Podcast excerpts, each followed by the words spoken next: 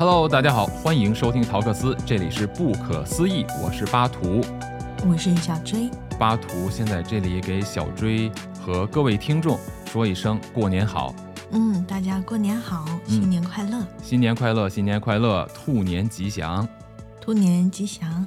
不知道你春节要怎么过呀？我反正是要去菲律宾度个假。菲律宾度假，对啊有啊，海滩吗？当然有了，菲律宾嘛，肯定我就是冲着沙滩、阳光、椰子树去的。嗯，沙滩、阳光、海浪、仙人掌。这好像听起来像歌是吧？没别的，没别的，就是这几样啊，别的都我都不在乎、嗯哦，不在乎吗？啊，什么比基尼那都不重要。对，嗯我们一般提起沙滩呀、海岛啊，就会想到很多东南亚的风光，是不是？嗯，是的，其实这样的风光在日本也很多。嗯。啊。今天呢，我跟你说的这个日本的海岛呢，是也是这么一个有着秀丽的风景啊，有着著名的温泉的这么一个现代的度假胜地，很多日本人都会选择这个巴掌岛去度假。嗯。然而，在一九九四年的嗯。八月十一号、那一天啊，正好是日本有一个著名的节日，类似于咱们中国的中元节，它叫盂兰盆节，实际上就是鬼节，鬼节七月半。七月半就是鬼节。嗯这个八月十一号呢，正好是这个盂兰盆节的前一天晚上，哦，这个岛上就发生了一个不可思议的事件，至今没有查到真相，也不知道是谁干的。悬案。悬案，而且这个事件最悬的地方是什么？就是它还有那么一丝灵异的色彩，又正好处在这种鬼节的时间。嗯，接下来我就给你好，奇。嗯接下来我就给你讲这个灵异的点在什么地方，嗯好吧？这个嗯巴掌岛啊，实际上它是一个很小的小岛。那这个巴掌岛呢，它整个的人口大概也就七千来人，很小。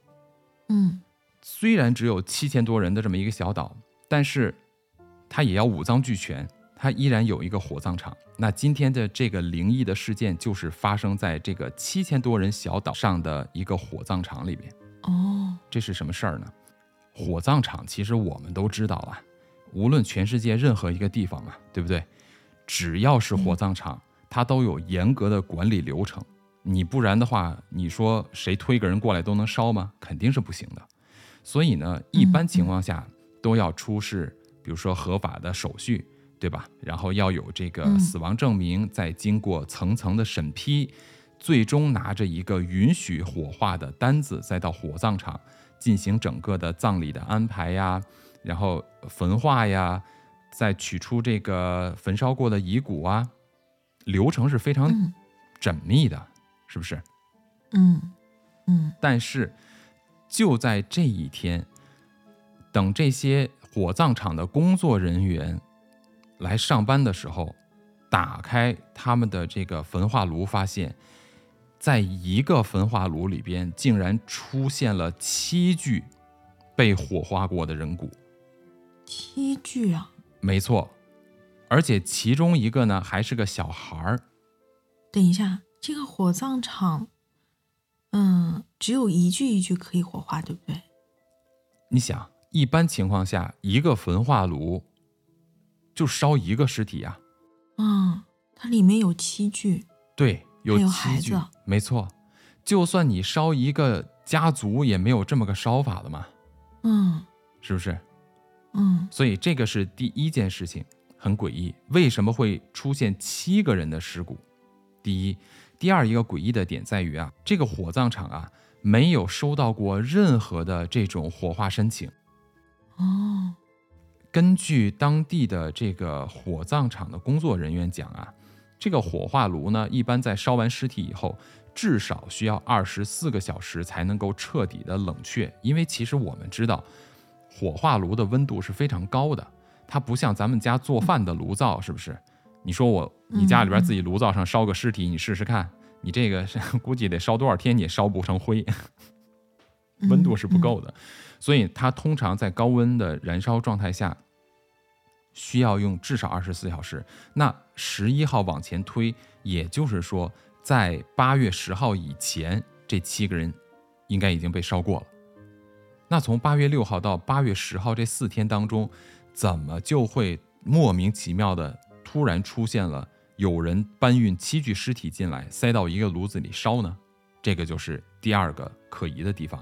第三一个，谁能够轻轻松松的把七具尸体就这么堂而皇之的搬进了火葬场里边吗？谁也不知道。对呀，所以。它就好像是一个凭空出现的尸体，这个就是它为什么有灵异色彩。嗯，会是熟人吗？这个就要我们一会儿就要说到啊，这个岛啊，它上边是有一些习俗。你比如说，我们可能在中国大陆这边也听说过，其他地区我不了解。但是中国大陆是不是有一种叫做改葬的习惯？哦，有一些不同的地方，我要是没有记错的，应该是在贵州啊，或者是福建一带，我忘记是哪儿了，咱们不能乱说。但是我记得应该是，啊，西南地区或者是南部地区有这种改葬的习俗。它的改葬习俗不太一样，它是呢，就是先把尸体下葬，或者把尸体放到一个山洞里边，等这个肉体啊彻底腐化以后呢，这他们的亲人后人再去把他们的这个骨头捡回来。然后再放到一个罐子里边，再重新的安葬，这个叫做改葬的习惯。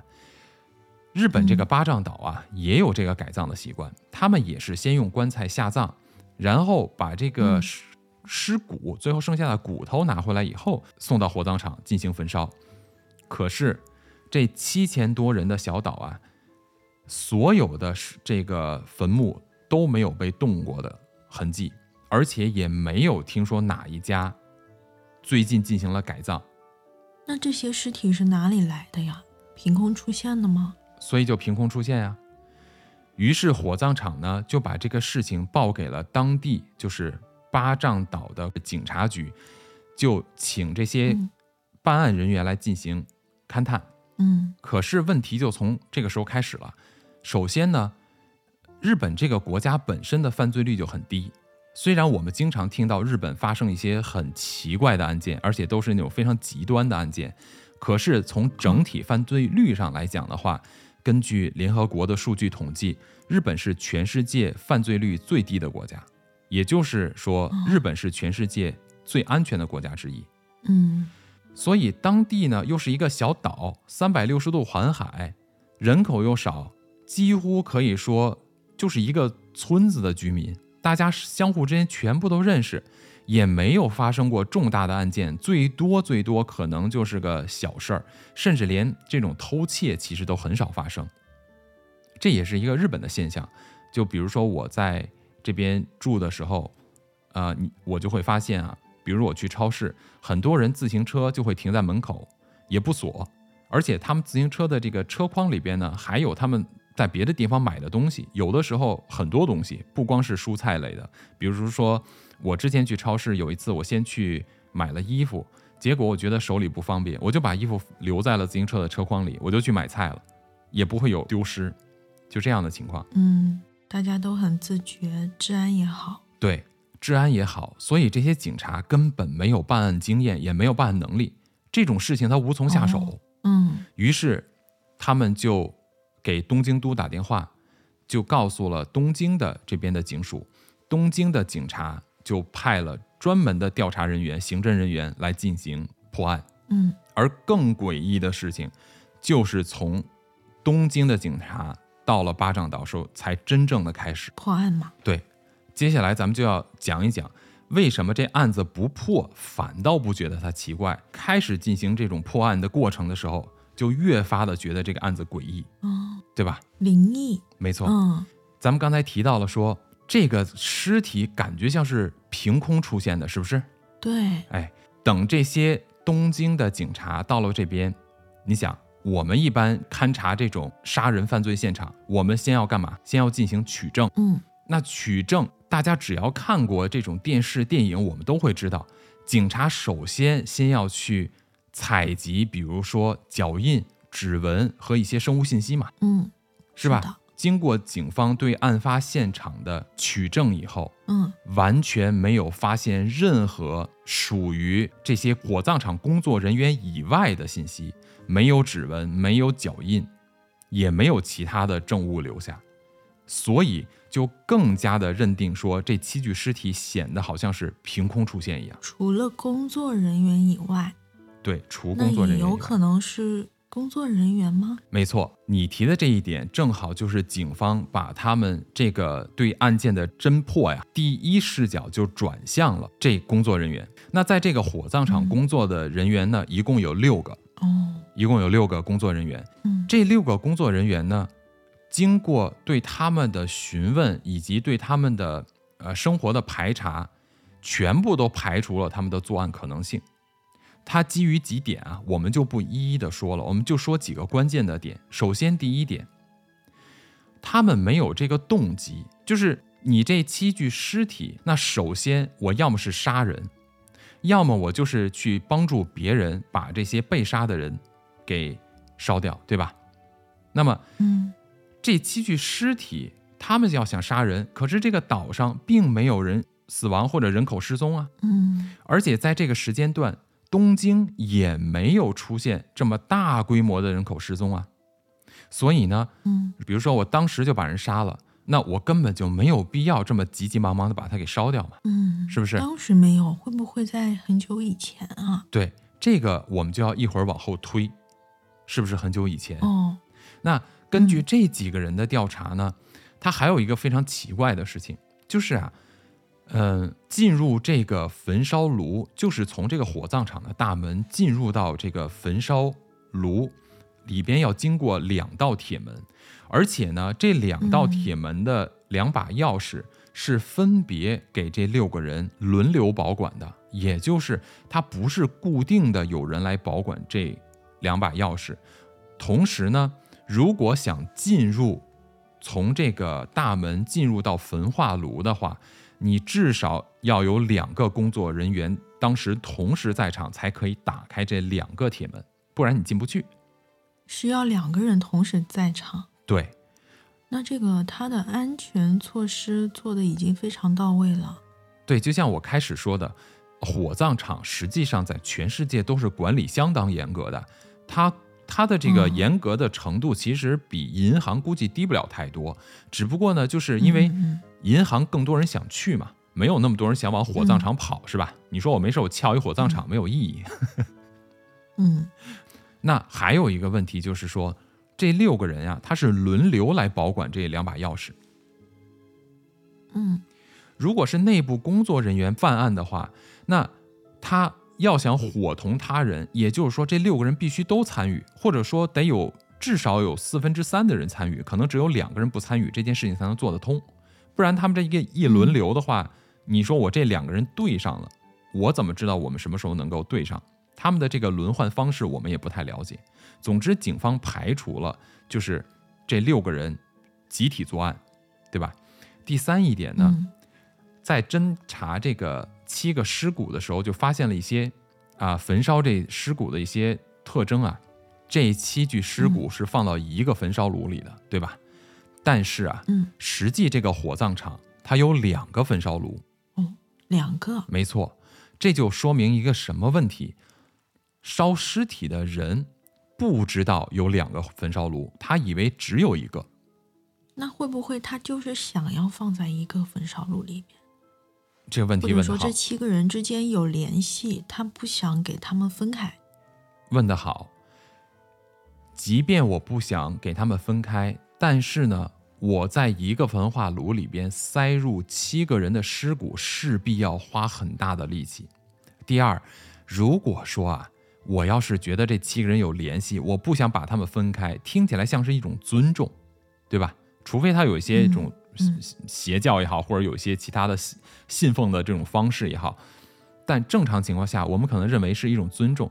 可是，如果你出于尊重，谁会把七具尸体同时在没有任何这种丧葬的其他的形式偷偷摸摸就烧掉呢？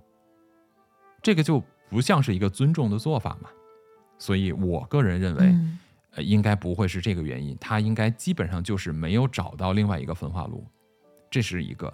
还有一点是什么呢？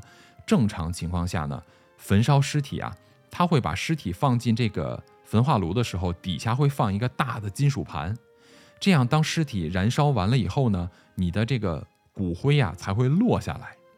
落下来以后，你只需要把这个大金属盘抽出来，再把烧剩下的骨灰呀进行一整理啊，就很方便。而他呢，没有放这个金属盘，他是直接塞进去开始烧。你就会知道，等他烧完以后啊，他是有试图把尸土尸骨拿出来的，但是呢，没有拿出来，就等于就是零散的堆在里边了，掏不出来了，他就放弃了。哦，也就是说，这个人也没有经验。没错。如果是他们作案的话，他可以做得干干净净。为什么会留下七具尸骨在这里边？第一条就其实已经否定了，不会是工作人员作案，不符合常理嘛？那会不会是此地无银三百两啊？有这种可能性，可是你没有办法实现其他的条件呀，比如说六个人同时作案。最关键的还有一点，就即便上我们假设这些都成立，好吧？最关键有一点，尸源是哪里来的？嗯，你这七具尸骨，岛上没有人死亡，没有任何的这种尸体被偷盗，也没有任何的这种坟墓被打开，是吧？嗯，你的尸源是哪里来的？所以有人就猜测说，哎，那会不会，比如说他是从岛以外的来的？嗯，那这就奇怪了。我为什么大老远的搬尸体来啊？跑到这儿来烧啊？对，而且很不容易啊。是啊，非常不容易，是不是？而且这些尸体，它是，嗯，有法医吗？他能够看出来他们是什么时候死亡的吗？是骨灰，所以就没有办法。哦，已经对烧完了。它是烧完的，对，所以就没有办法提取太多有效的这种生物信息来进行。DNA 比对之类的，而且即便进行这种 DNA 比对的话，一九九四年这个技术我不知道到什么程度。第二，没有报人口失踪啊，嗯，你去跟谁比啊，是吧？嗯嗯，尸源其实就会变成了另外一个非常大的问题，也就是警方呢就会反推回来说去寻找尸源的来历。那尸源的来历就有非常多的可能性，可是呢，我们。举几个比较，就是符合常理的尸源的来历，好不好？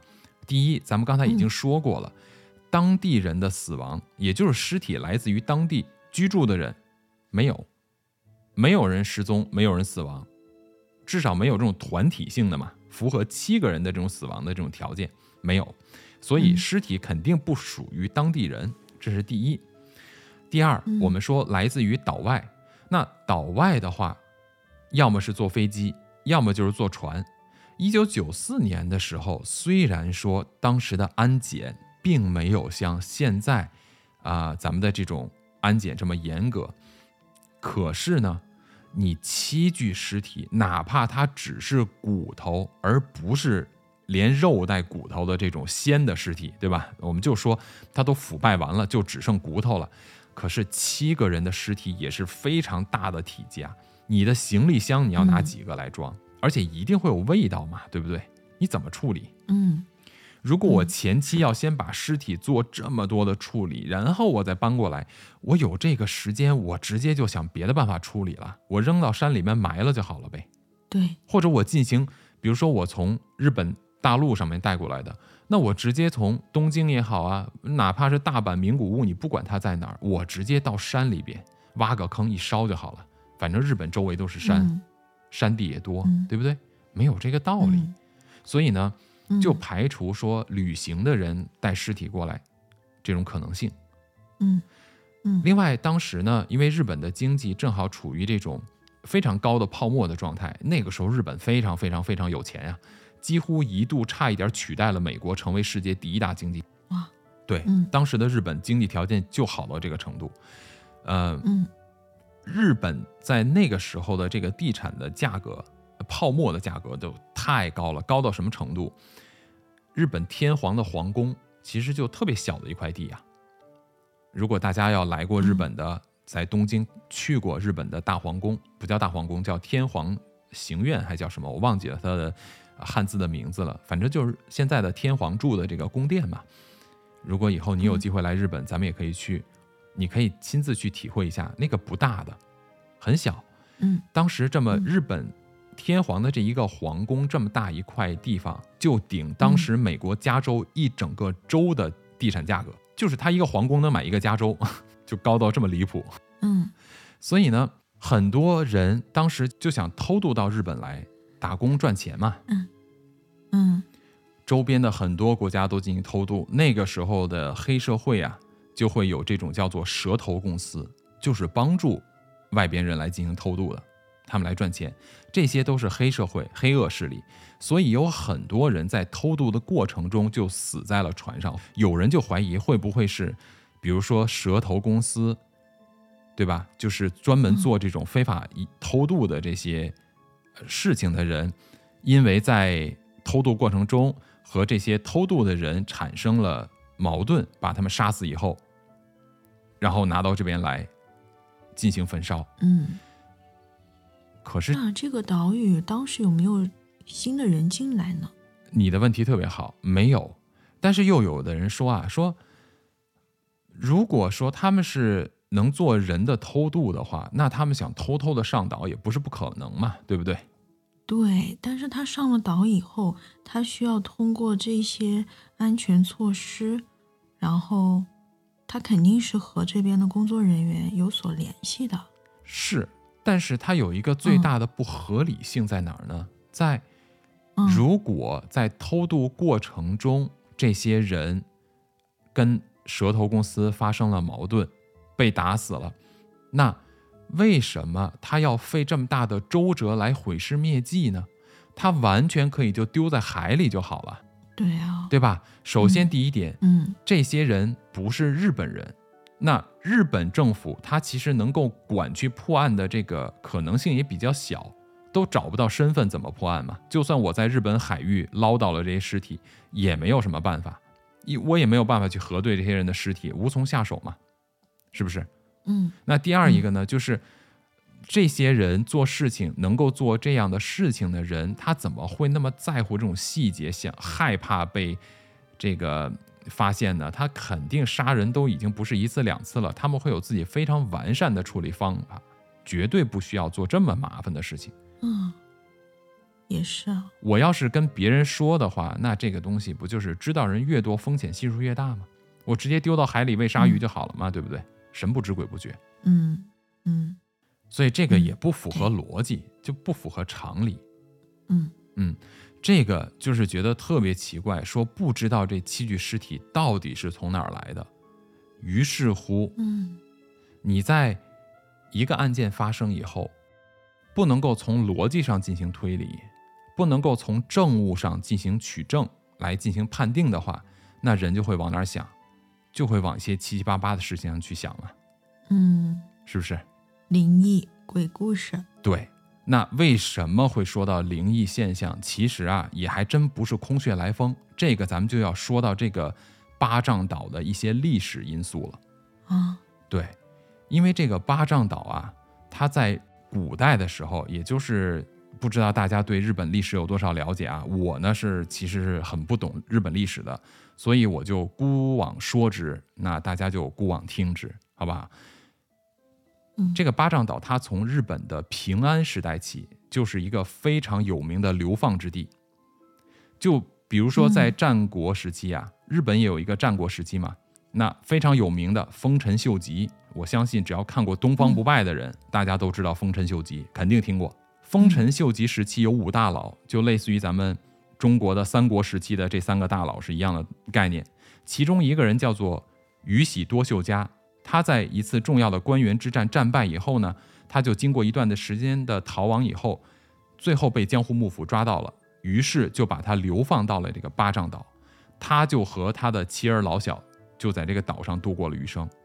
这个岛当时的幕府时代，那当然是交通不发达，是吧？信息也不发达，嗯，但是。它毕竟是一个自然岛屿啊，虽然说各方面条件不成熟，可是呢，它的物产还是挺丰富的。四周环海，所以当时有非常多的水产。同时，日本啊，虽然它是岛国，但是它有丰富的地下水，因为它有火山，嗯所以它这个岛上呢，咱们现在看它是风景秀丽，是吧？在过去的时候，虽然嗯风景可能没那么秀丽，但是它有丰富的淡水资源，有丰富的物产，有很多的果蔬。在经过耕种以后啊，慢慢的这个岛呢就变成了一个哎物产相对富足、生活还蛮舒服的这么一个地方了。嗯可是嗯就是发展到后边的时候，也就是当这个巴掌岛啊发展到大概有一千一百多这种村民的时候，却又出现了另外一件事情。这个事件呢，就是引起后边这七具尸体很多人的这种猜测的原因之一了。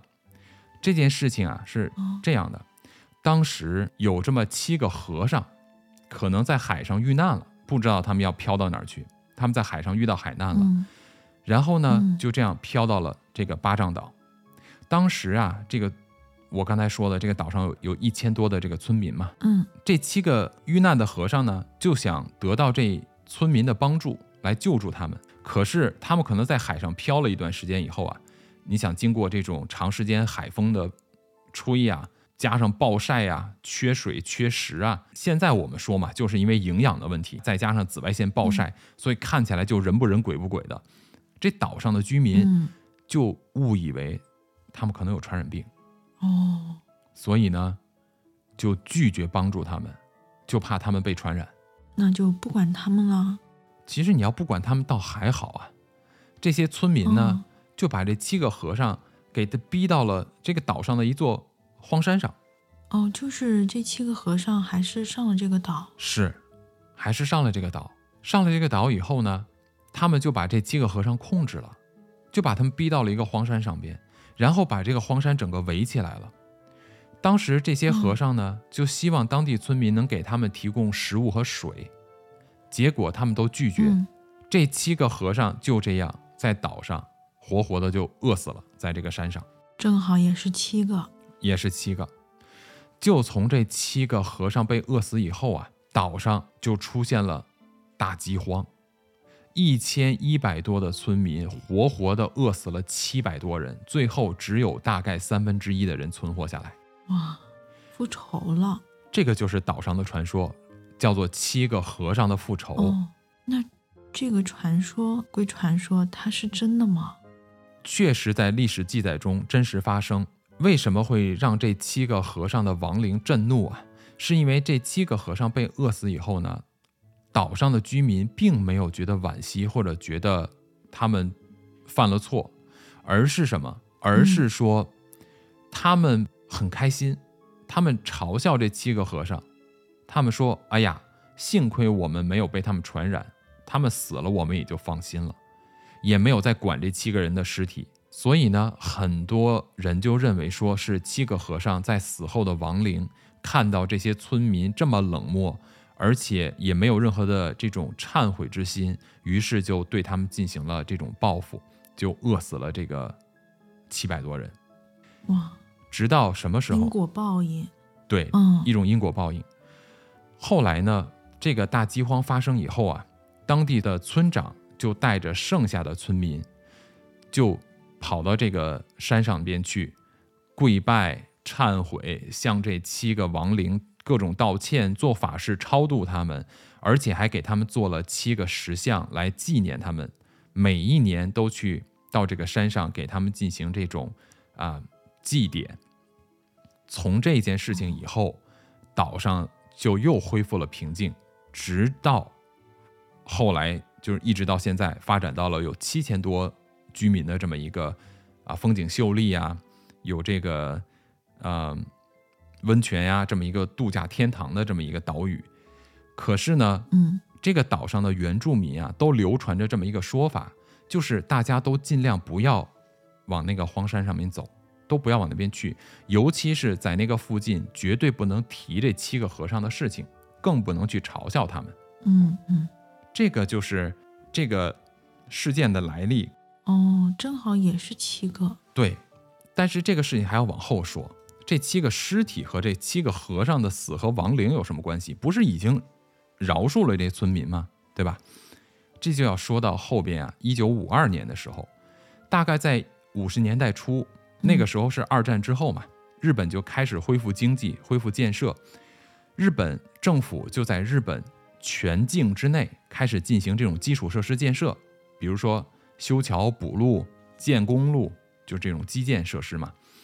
那八丈岛虽然是处在东京两百多公里的一个太平洋的小岛，依然也要进行这种。啊，基础设施的这种建设，所以就开始在这个岛上啊修现代化的公路，比如说盘山公路啊、柏油路啊，就这些。于是，在这个修路工人里边，当时一共有九个人，他们就是在这个七个和尚死的这个荒山上面修公路。其中呢，他们有的人就开始说起了这七个和尚，就讲这个七个和尚这个故事啊。一边说呢，还就一边笑。这个这个事情也不是说一开始有人知道的，嗯，有九个人在这施工嘛，对吧？嗯，结果突然之间，就他们这个说话还没有说说完呢，突然之间山体滑坡，一下子这九个人呀就都被这个山体滑坡给冲走了。可是有两个人存活了下来，九个人两个存活，没错，有七个。到今天为止都没有找到这七个人的尸体在哪儿。按说你这个山体滑坡，怎么我也能把七个人尸体找到，对不对？现在找遍了，就是找不到七个人的尸体，凭空消失了啊！会不会是这七具尸体呀？有人就这样猜想啊。为什么会说他跟这个七个和尚有关？就是这两个幸存者啊，他们就回忆说啊，当时他们不是在聊这七个和尚的事儿吗？对这个七个和尚还有一定的嘲讽，就说他们好笨呀，摘果子也不会饿死啊，就类似这种话。所以他们两个人呢是本地人，就很害怕，就没有提，也没有参与话题的讨论。于是他们两个就存活下来了，那七个人就死掉了。哇！可是也有人就说这个不对啊，因为他说这个焚化炉里边他是有七个人啊，六个人是成年人，一个人是小孩儿。对呀，那个作业的。作业的工人，他们都是大人，嗯，对，都是大人。可是呢，这件事情在我看来也有一点怪，因为我觉得资料不太全。嗯，我们现在听到的他的结论是说，这焚化炉里的七具尸骨，其中一个是孩童。那这个孩童的年龄，他没有讲清楚，他是根据形状大小来判定的吗？还是说他根据什么来判定是个孩童？如果已经是骨灰了，你怎么知道他是不是孩童？对呀，对吧？这个他没有讲清楚。而且孩童的年龄段是多少？在我看来，十四五岁也可能是孩童啊。对。那如果是一个二十多岁、身材相对偏矮小的人，算不算孩童呢？也可能，对吧？如果说没有经过焚烧的尸体，我对。解剖啊，我对法医这块不懂啊。如果要是，呃，有听众比较了解这一块，也可以帮我普及一下这方面的知识，那就请你留言给我们。我在这边能够想到的是说，如果这个骨骼烧过了以后，对吧？这个骨灰我没有办法去鉴定它的骨质年龄，应该是没有办法吧？我真的不懂。如果没有办法的话，那也就是说我不能够相对确定的找到他这个年龄范围。那如果他只是凭大小来判定的话，那也许他就不是个真正意义上的孩童呢。嗯，这是不是有可能？嗯，是吧？所以从灵异的角度来讲的话，我觉得如果说能够啊判定这个其中的一个孩童的这个尸体到底是什么样的一个概念和定义的话，我觉得就至少能够说，哎。这七个和尚的诅咒的说法是不是更加的靠谱一点，对吧？嗯，那而且如果说是这个施工的话，他四十年后突然出现了，你又提到一特别重要的时间点，就是这个施工到一九九四年这个事情的发生已经过去了四十年，有的人就认为啊，可能是这七个人。在这个四十年的死亡过程中，已经被七个和尚原谅了。那这七个和尚的亡灵呢，就把他们的尸体归还出来了，让他们可以进行火化，然后，可能能够进行轮回吧，因为毕竟是和尚嘛，所以他们是相信轮回的。有的人就是这么说，可能是因为他们已经被原谅了，呃，所以凭空消失又凭空出现了，这个听起来还蛮合理的。当然，这个是从灵异的角度来讲，是不是？嗯，最后还他们一个归宿。对，那还有一些人猜测呢，就是说，呃，因为这个案子它能够有这种可以进行这种比较科学的推论的证据太少了，所以说没有办法像我们刚才提到的用逻辑进行整理去推测它这个事件的发生的起因和结果。那嗯，还有一些人说，是不是这个原因？就是当时。在八九十年代的时候，日本特别盛行的是邪教。哦，那个年代日本非常盛行邪教，包括韩国呀、台湾呀，很多地区都有出现这种邪教组织，而且搞得声势很大。包括有一个叫做奥姆真理教，这应该是在日本历史上最有名的一个邪教组织了。哦，所以有的人就在想说，会不会是这个邪教组织啊？他的一些组织成员，组织。成员对，突然到这个岛上，可能是这个组织成员在以前就被迫害了，然后呢，尸体被藏起来，直到九四年才拿出来进行焚烧。有的人是这样的猜测，但是也没有任何的根据和证据能够来证明这一点嘛？你记不记得？嗯，咱们上一期聊。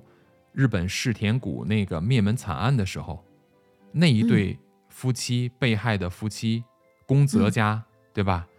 他们不就是推测说他们的死亡有可能和他们曾经参与的一个韩国的邪教组织有关吗？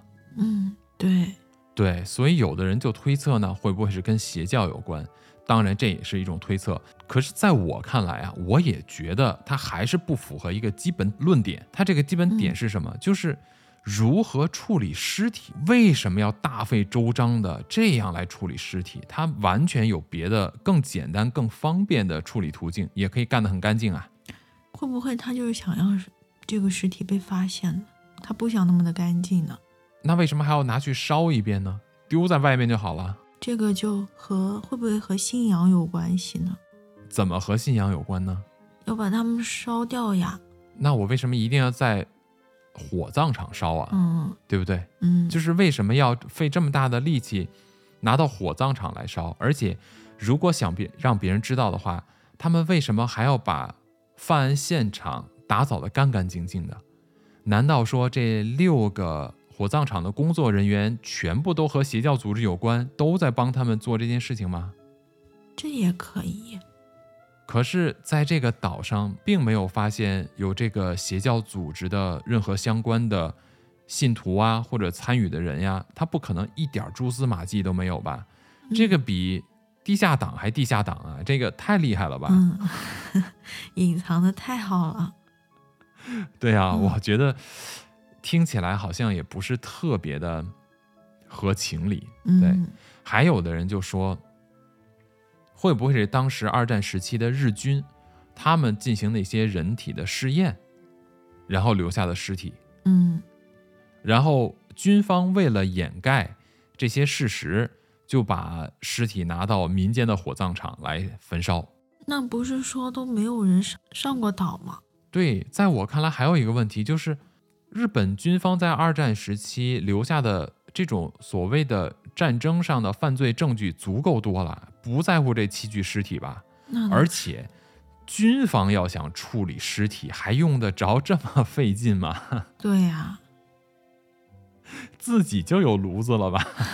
对呀，是不是？嗯。所以这些推断呢，我觉得都没有能够确切的证据可以。立足，这个可能也是为什么直到今天为止，这个八丈岛啊七人尸骨事件依然是一个未解的悬案，而且在日本依然被很多人不断的探索着，不断的在寻求着真相。